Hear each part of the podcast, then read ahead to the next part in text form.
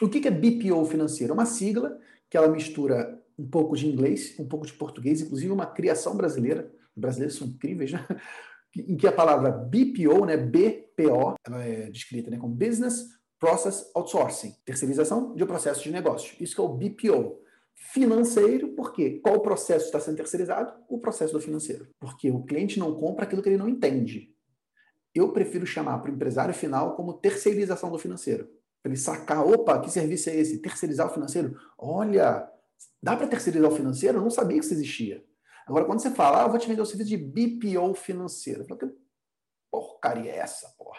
O que é o BPO financeiro na prática? É você terceirizar o financeiro da empresa. O certo é ela fazer, ela fazer isso tudo internamente. Mas por vários motivos que nós já falamos, eles não conseguem. Isso é um problema. Lembra, todo problema é uma oportunidade.